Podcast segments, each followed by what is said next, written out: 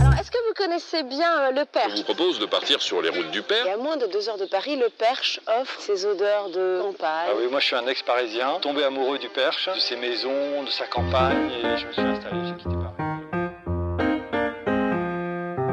Je suis Vincent Louis Voinchet, fondateur de Maison Céronne, et j'ai créé ce podcast pour donner la parole à tous les acteurs du perche, qu'ils soient percherons naissance ou néo-percherons, ceux qui font le perche. Depuis quelques années, de nombreux accourus sont venus rejoindre les rangs des arrivants, qu'ils soient simplement de passage pour les week-ends ou pour désormais y vivre, et le parc regorge de personnalités inédites et de profils passionnants qu'il m'a semblé inspirant d'aller rencontrer. C'est ce que je fais à travers ce podcast. Et vous, serez-vous bientôt vous-même un inconditionnel du perching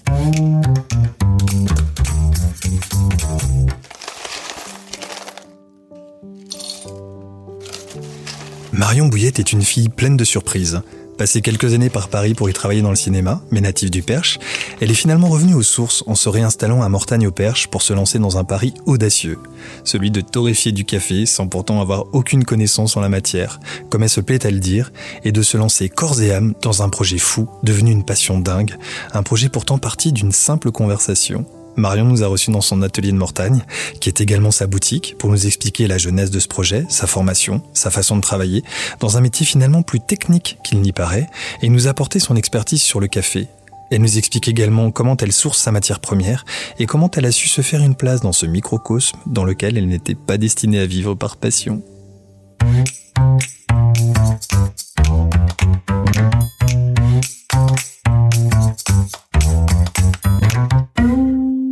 Bon bah Marion, on va peut-être commencer par se prendre un café. Bah avec plaisir. Tu préfères un Pérou ou un Honduras? Ce qui te fera plaisir à toi. Eh ben je te fais ça Vincent.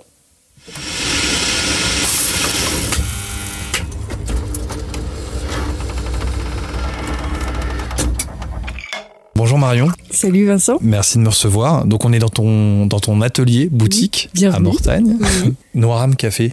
Ouais, Pourquoi Noiram à ton avis.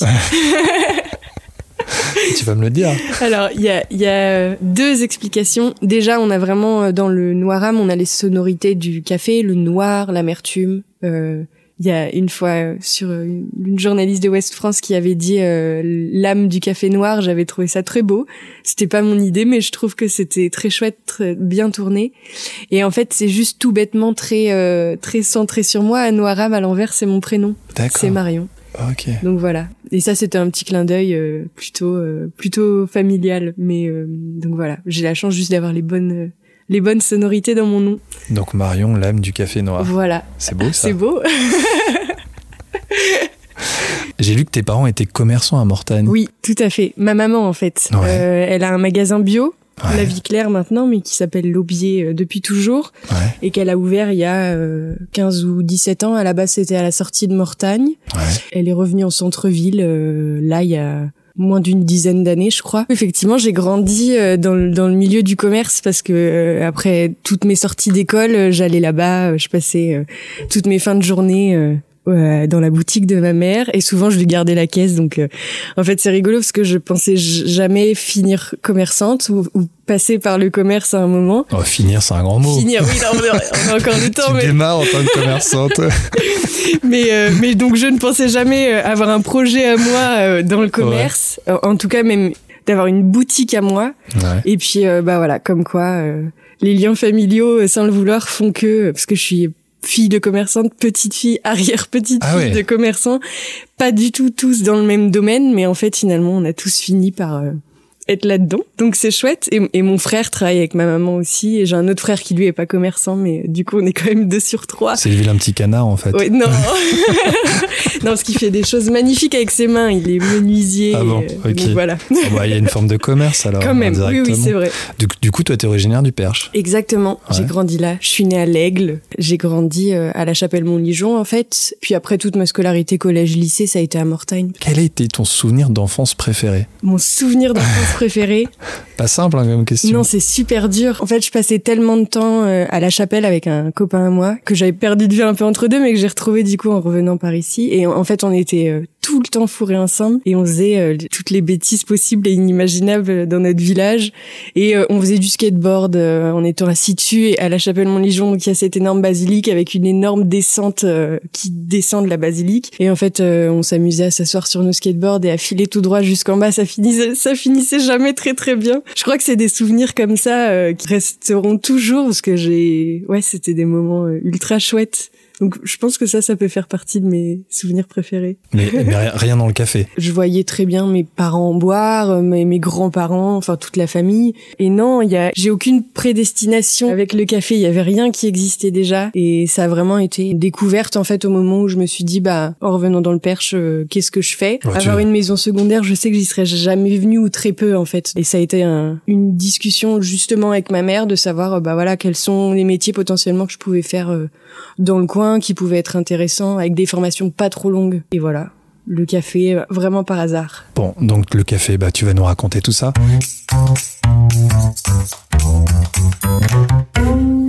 Quand est-ce que déjà tu aurais revenu dans le Perche Parce que donc tu, tu m'expliques que tu es passé par Paris. Ouais, c'est ça. Donc j'ai j'ai Combien de grandi là, euh, j'ai bougé un petit peu entre deux pour faire mes études, j'étais à Angers. T'avais fait des euh, études de quoi à l'origine? J'avais fait des études d'anglais, rien à voir. Je savais pas trop ce que je voulais en faire mais en fait euh, au lycée, j'avais une prof d'anglais qui était géniale. Enfin, elle m'avait donné la, la passion de la langue et je me suis dit l'anglais ça sert toujours, j'en ferais bien quelque chose. Donc j'ai fait des études, une licence d'anglais tout simplement. Je suis partie à Angers, je suis revenue à Paris et j'ai bossé dans la déco euh, dans un, un, magasin, enfin voilà, en tant que vendeuse. J'ai repris vite fait des études en, spectacle vivant en production.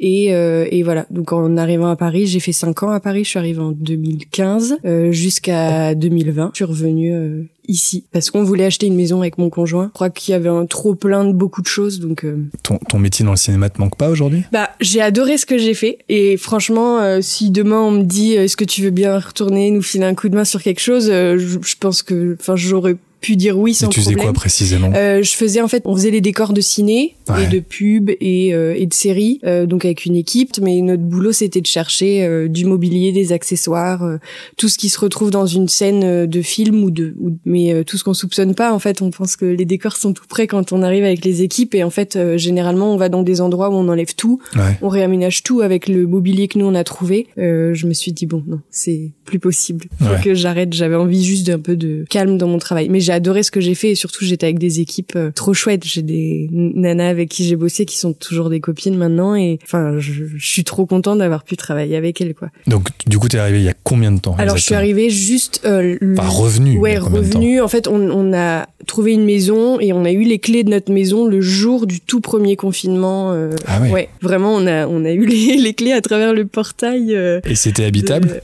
Ouais, ouais, la dame vivait dedans. Après, il y a énormément de choses à refaire et on, est toujours en train de refaire, euh, mais on y va vraiment tout petit à petit parce que moi je travaille, Jérôme travaille, donc ça demande du temps. Mais euh, et, et, voilà, donc on est arrivé vraiment au tout premier confinement, même si on venait très souvent parce que ma maman, comme elle vit là, on, on venait squatter chez elle euh, avec Jérôme pour passer du temps en famille. Et le jour de cette entrée dans, dans la maison, tu savais déjà ce que tu voulais faire? En fait, j'avais entamé ma formation en novembre et du coup, on a eu les clés, c'était en mars, je crois, le premier confinement, un truc comme ça. Donc j'avais déjà entamé ma démarche puisqu'on avait déjà commencé nos recherches de maison et l'idée c'était vraiment de se dire euh, une fois qu'on arrive là, il faut que je fasse quelque chose assez vite. Oui, puis tu avais peut-être envie d'avoir une, activité et pas forcément de d'attendre de d'avoir l'idée du siècle pour pouvoir te lancer. Euh. Exactement. Donc euh, même si c'est l'idée du siècle d'avoir décidé de faire de la torréfaction à Mortagne. Je sais pas si c'est l'idée du siècle, mais c'est une idée qui me plaisait et qui me plaît encore plus maintenant, quoi. Donc donc t'arrives confinement. Voilà. Donc on. T'avais commencé déjà une formation ou pas encore Ouais, j'avais fait une formation. La formation, en fait, en torréfaction, c'est une semaine, donc c'est ultra ah court. Je l'avais fait en novembre 2019. Ouais.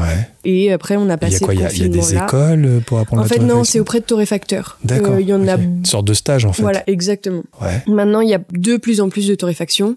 Parce que ça revient un petit peu sur le, devant de la scène. Un peu comme tous les métiers artisanaux, voilà, ça. Exactement. Et, euh, et du coup, c'était euh, une semaine de formation auprès d'un torréfacteur. Okay. Que t'avais fait à Paris Et ben non, c'était à Barcelone ah ouais. Euh, ouais. en fait parce que j'ai fait ma formation chez Esperanza Café. Ils ont une partie en fait à, aux régions parisiennes et une partie en Espagne. D'accord. Et euh, le formateur lui vit en Espagne et surtout ils avaient une machine plus petite qui est plus une petite machine d'un point et est en Espagne donc euh, c'est cool. J'étais jamais allée à Barcelone en plus.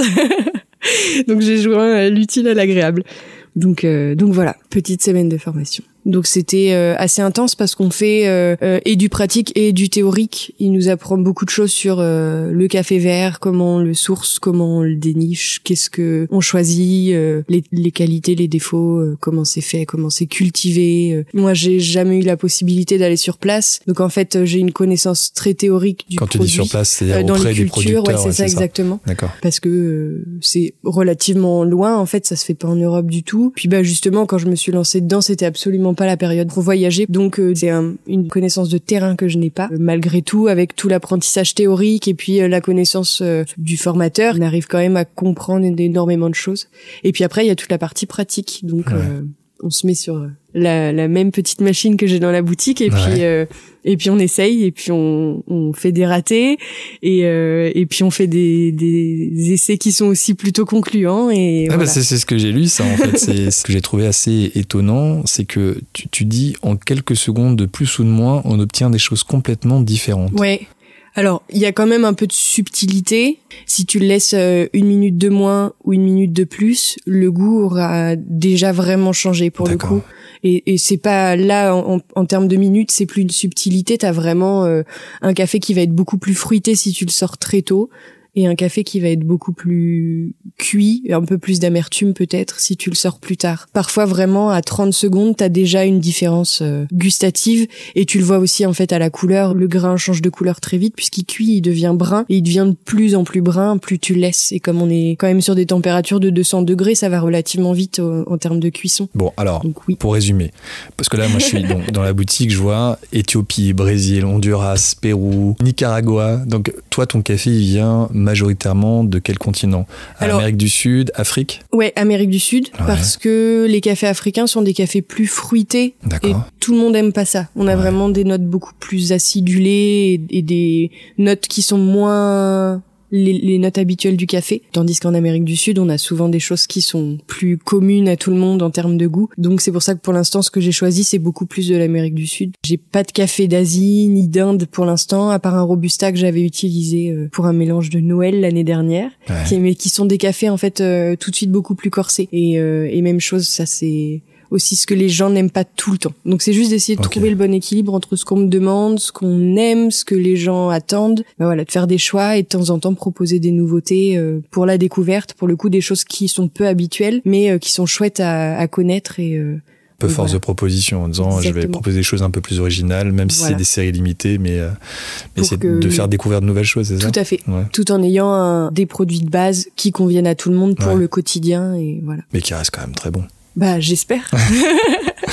Et aujourd'hui, comment tu travailles quand tu dois sourcer ton café? Parce que, bon, effectivement, au moment du Covid, tu te déplaçais pas. Est-ce qu'aujourd'hui, tu te déplaces ou tu préfères quand même encore travailler avec, avec j'imagine, des intermédiaires? Effectivement, en fait, je travaille toujours avec un importateur parce que de toute façon, en plus, l'importation, c'est quand même un métier euh, très spécifique. Et le café, dans, dans tous les pays producteurs, il y a souvent des gens qui ont un petit peu la main mise dessus, donc on peut Ouais. pas faire ce qu'on veut. Il faut vraiment respecter des choses, des codes. Et puis, généralement, ça implique d'importer aussi des quantités euh, Ouais, astronomiques ouais. d'un seul et même café. Et poten- enfin, pour l'instant, je peux absolument pas. Du coup, je passe par un importateur. Alors là, pour l'instant, j'en ai un principal qui est euh, entre la Suisse et la Belgique. Donc le café est stocké à Hambourg dans le port et puis après ils me le font livrer euh, ici. Et en fait, moi, je leur demande simplement des échantillons. Ils m'envoient régulièrement la liste des cafés euh, qu'ils ont en stock, qui sont arrivés, etc. Et puis après, je leur dis bah je voudrais goûter ça, ça, ça. Donc ils m'envoient des échantillons déjà cuits. Comme ça, je les goûte ici et puis j'arrive à savoir ce que je peux faire avec. euh, est-ce que l'arôme me plaît Est-ce que je sens que je peux en faire un cadeau Un cadeau. un cadeau, un café qui plairait aux gens. Un Et euh, voilà, exactement. J'espère que c'est un cadeau, mais a priori, bon, les gens aiment bien quand même, donc euh, euh, donc voir si j'arrive à en faire un café euh, qui qui plaît, euh, qui pourrait plaire à ma clientèle. Ouais. Et, euh, et voilà. Après, je commande et une fois que je le reçois, bah, c'est à moi de le travailler sur la machine et puis d'essayer de. C'est de étonnant, d'ailleurs, ce que tu dis. faut, euh. Parce que tu dis que finalement, il y a un, un travail de torréfaction qui est quand même très particulier, qui est presque méticuleux. Et en même temps, tu me dis, il t'envoie les, les, les grains déjà torréfiés. Ouais, parce que si tu veux, moi j'ai pas d'échantillonneur, c'est ce qu'on appelle un Ouais. échantillonneur, une toute petite machine qui permet de torréfier une toute petite quantité. Comme eux, les importateurs ont ce type Peuvent de machine chez ouais. eux. En fait, ils m'envoient et le café vert et le Ah, café torréfié. d'accord, ok. Donc j'ai l'aspect vert pour voir justement si c'est un café qui a des impuretés, qui est petit, gros. Enfin, il y a énormément de petits paramètres qui rentrent en compte. Et puis du coup, ils me passent la partie torréfiée aussi pour que je puisse au moins avoir un premier aperçu et ensuite me dire ok euh, peut-être que si je le pousse un peu plus j'aurai à peu près ces notes là si je le sors un peu plus tôt il me plaira bien ou euh, bah comme ils l'ont torréfié c'est pas mal donc ce que je goûte je l'aime et je vais le proposer comme ça D'accord. donc voilà T'as vu je te cuisine ouais Bientôt, tu sauras faire du café. Du euh, c'est pas mon but. Hein. Euh, je, viendrai chez toi aller chercher du café, mais euh, mais non, non, mais je trouve que c'est intéressant de comprendre effectivement parce que manifestement le processus de torréfaction du café, c'est presque un. Je, je, pareil, ce que j'avais lu, c'est que tu contrôles l'humidité, l'oxygène, l'air chaud, etc. Et c'est une presque une science en fait. C'est très technique. On n'est pas du tout. Enfin, c'est une forme de cuisine parce que tu fais peut-être ça aussi un peu à l'œil parfois. Euh.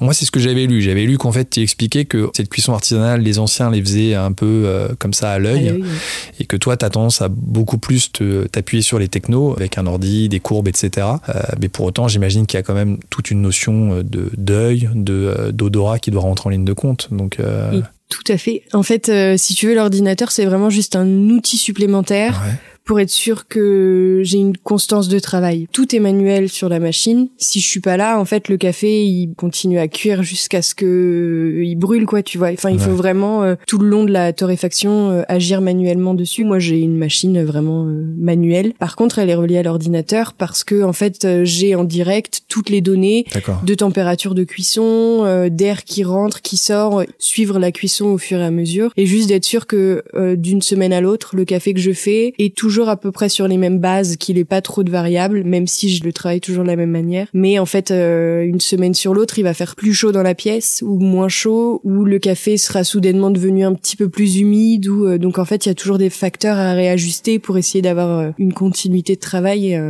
ouais, un, un équilibre d'une semaine à l'autre. Donc en fait, cette partie technique, scientifique, euh, elle est très utile maintenant pour savoir euh, déjà comment démarrer avec un café, parce qu'effectivement, je regarde la densité, l'humidité majoritairement, pour savoir est-ce qu'il a besoin de beaucoup de chaleur, pas beaucoup, euh, juste pour de base, ouais, vraiment savoir comment je vais le travailler avant même de le cuire pour la première fois, il faut que j'analyse un tout petit peu parce que chaque café voilà nécessite des petites modifications différentes euh, de baisser le gaz un peu plus tard, un peu plus tôt, euh, enfin la chaleur qui est en contact avec le grain. Du coup, il y a cette partie euh, ouais scientifique, physique du grain qui rentre beaucoup en compte, avec laquelle j'ai appris à travailler dès la formation. En fait, on nous explique de toute façon toutes ces parties-là un, un, minimum à la base. Donc c'est incroyable d'apprendre tout ça en une semaine. Quoi. Ouais, ouais. mais après, c'est une semaine, mais ensuite, bon, j'ai essayé de goûter un maximum de choses partout pour euh, faire un petit peu le palais aussi, parce que ça c'est pas quelque chose que j'avais spécifiquement. Te forger un peu ta propre opinion. Que j'ai toujours pas non plus complètement, mais en fait ça se travaille constamment.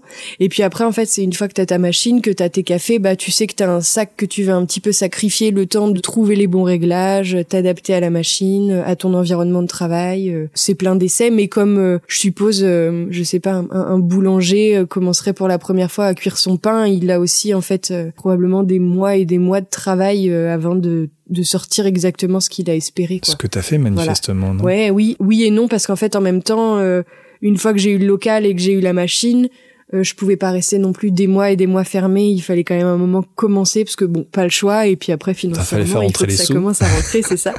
Donc donc en fait j'ai fait un mois de un petit mois d'essai sur mes produits et donc effectivement potentiellement tous les premiers mois les cafés que je proposais aux clients c'était pas l'excellence et c'est pas ça l'est peut-être toujours pas non plus mais euh, maintenant je commence à avoir beaucoup plus de recul et euh, je continue tout le temps à faire plein de tests sur euh, sur des cafés que je propose tous les jours mais juste à changer des petites données pour voir si ça améliore ou pas le produit. Et donc maintenant dès que j'ai un nouveau café c'est déjà plus facile pour moi de savoir à peu près comment je vais le travailler parce que je commence à avoir un tout petit peu de recul. Tu vois ça fait presque deux ans. Donc il faut déjà toutes ces années enfin ces années là pour commencer déjà à approcher quelque chose qui qui me convient et c'est pas fini quoi. Mais là quand même ça te convient aujourd'hui. Ouais, ouais, ouais. De, de mieux en mieux. Oui oui oui. Mais euh, c'est tu vois d'avoir moins d'hésitation sur euh, les nouveaux cafés que je reçois et d'avoir justement euh, plus confiance de me dire bah là je vais proposer un nouveau café et je peux pas y passer des mois parce que j'ai envie de le proposer assez vite et qu'il faut pouvoir aussi du coup offrir aux gens des petites nouveautés assez régulièrement. Il faut raccourcir un peu tout ça mais donc avec tous ces mois déjà qui sont derrière moi, ça me permet de gagner du temps et euh, travailler mon produit plus vite et d'arriver à des résultats qui me plaisent assez vite.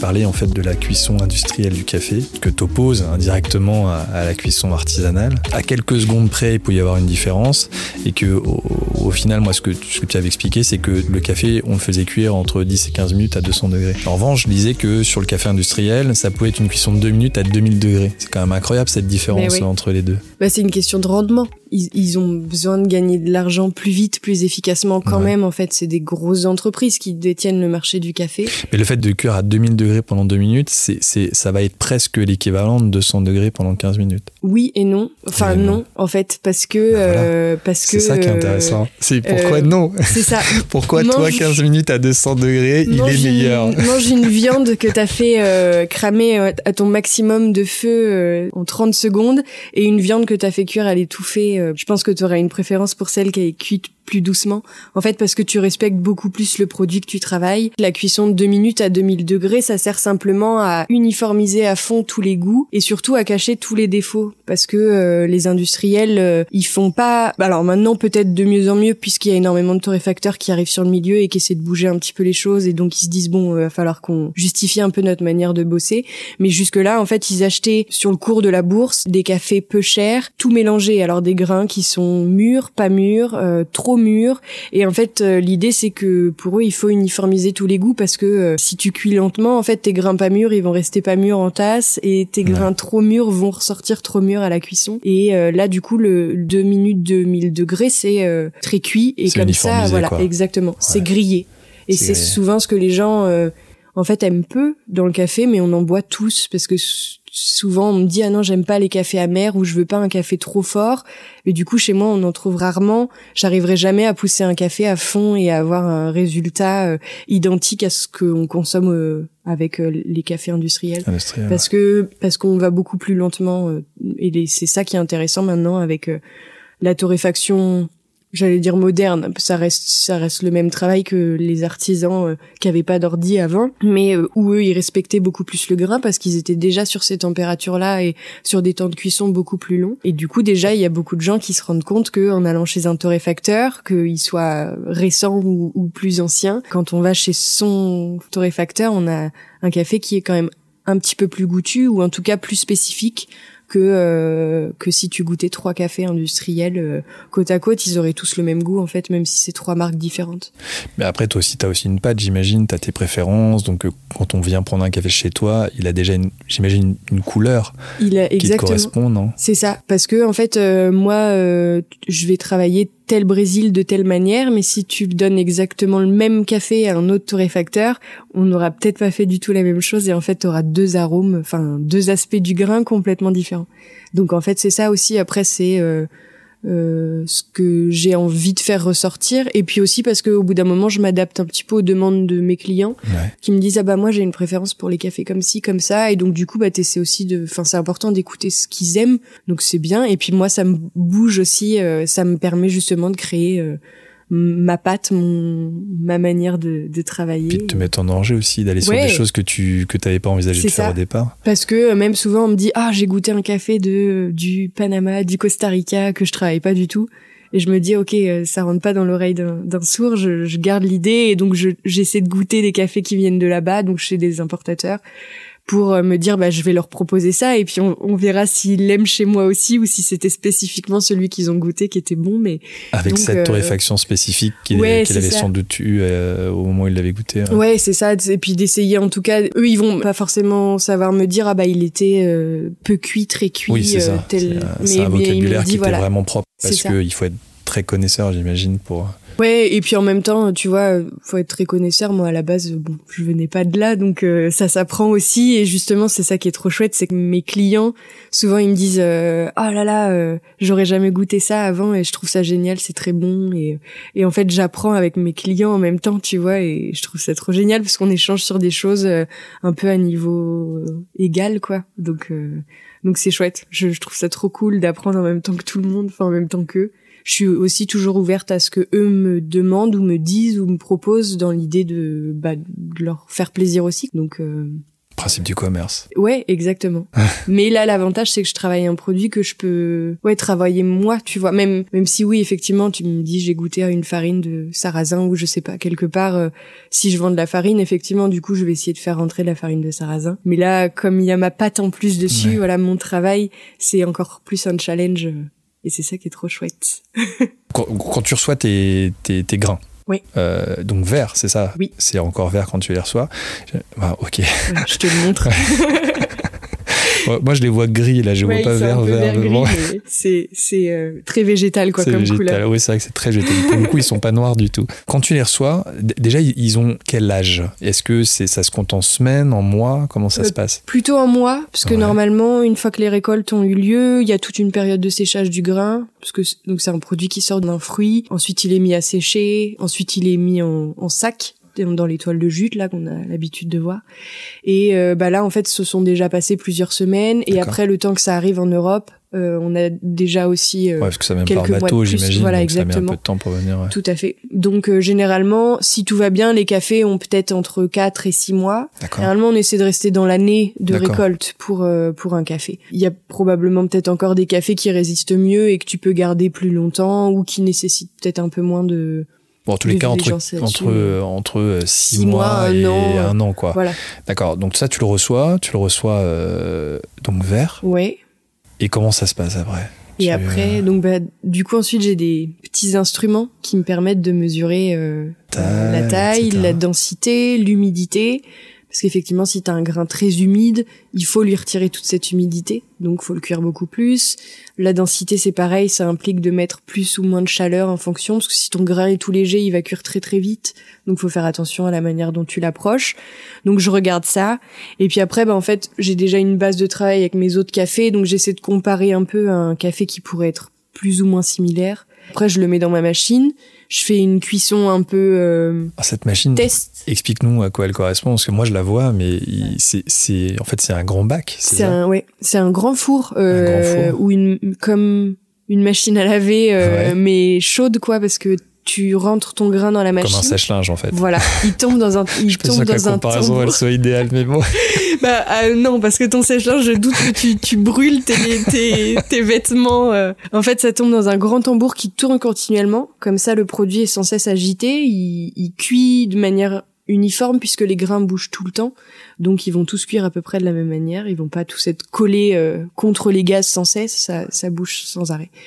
Et puis après, en fait, pendant toute la cuisson, le grain change de couleur. Parce que c'est normal, à la base, il est vert. Et puis en fait, c'est un processus euh, chimique, les molécules bougent. Et donc forcément, au bout d'un moment, il devient jaune. Puis euh, dans des couleurs un peu plus cannelle. Et puis après un moment, en fait, le grain se met à craquer. Comme du popcorn, ça fait vraiment des petits pops de partout parce que toute l'humidité qui était contenue dans le grain euh, ressort. Et euh, c'est l'humidité qui a été poussée pendant toute la cuisson et qui du coup, au bout d'un moment, dit euh, allez hop, c'est fini, c'est bon, on est cuit. Et à partir de là, en fait, euh, j'ai une une petite manette, si tu veux, qui me permet un échantillonneur, qui me permet de regarder et d'extraire du grain de la cuisson assez régulièrement.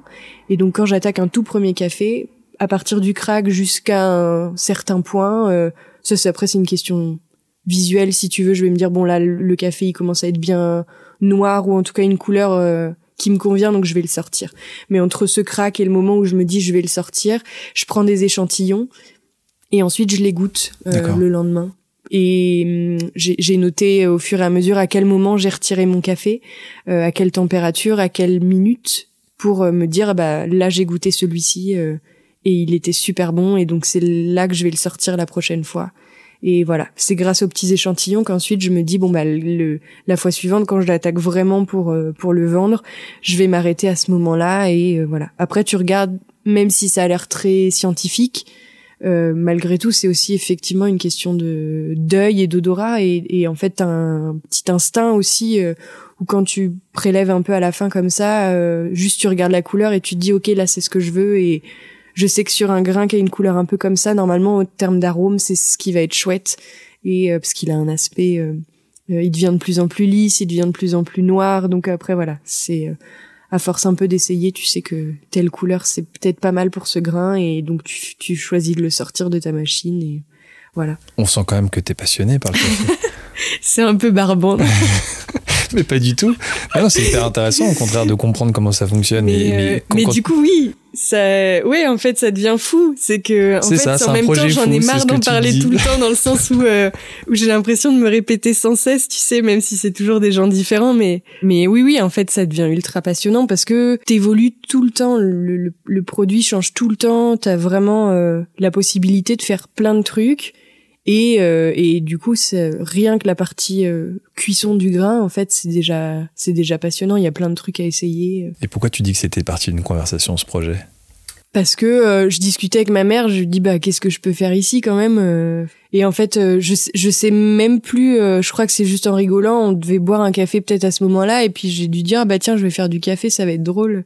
Et puis en fait j'ai commencé à regarder un petit peu donc diverses choses mais dont le café et je me suis rendu compte que c'était un univers qui était ultra passionnant et j'ai vu qu'en termes de formation, ça pouvait être euh, court et long à la fois. Tu vois, j'avais pas besoin de refaire euh, un ou deux ans d'études complets. Je pouvais me former assez rapidement et puis tout, tout autour euh, continuer à, à, m'enrichir sur le sujet. Tu vois, à, comprendre tout ce qu'on peut faire, à comprendre les tenants et les aboutissants de ce milieu et euh, c'est vraiment parti de pas grand chose. Je je saurais même plus du coup vraiment te redire pourquoi euh, j'en suis arrivé là aujourd'hui. C'est parti d'une conversation. Mais c'est parti d'une conversation. et c'est devenu un projet fou. Exactement. Parce que ça t'arrive de travailler la nuit en disant tiens j'aurais dû faire ça au, mince au tout début. ouais, ouais euh, je pense les la première année euh, il y a plein de moments où tu dors pas trop parce que tu te dis oh là là il y a un truc qui s'est passé j'aurais pas dû faire ça comme ça ou qui en fait ça te tourne en tête. Maintenant beaucoup moins parce que euh, je commence à avoir un peu plus confiance euh, en ce que je fais et donc à relativiser beaucoup plus. Et donc la nuit c'est pas forcément ça qui me réveille quoi. Au contraire. Et comment ton entourage a réagi quand t'as décidé de te lancer dans le café? Bah bien. Mon compagnon Jérôme de toute façon, euh, il, me suit toujours sur tout. En fait, enfin, je pense que j'aurais pu lui dire que je voulais être astronaute, il aurait dit euh, mais génial, on y va, tu vois. Euh, après, en fait, j'ai aussi quand même pas mal sondé. justement, ma maman qui est commerçante, déjà, elle voit beaucoup de monde tout le temps. Elle, elle a le nez, tu vois, pour savoir est-ce que, est-ce que potentiellement ça peut marcher ou pas. Et puis après, c'est poser la question aux gens que je connais qui sont d'ici et de leur dire est-ce que vous pensez que ça peut marcher? Mon frère, c'est pareil, il connaît énormément. C'était une petite étude de marché, mais, voilà. mais, local et puis. Euh, et informel quoi. Voilà, exactement. Et puis en fait, malgré tout, des torréfacteurs, il y en a à Lançon, il y en a à Flers, il y en a au Mans, mais c'est des villes qui sont plus loin de Mortagne, donc tout de suite, si on veut y aller, il faut prendre la voiture.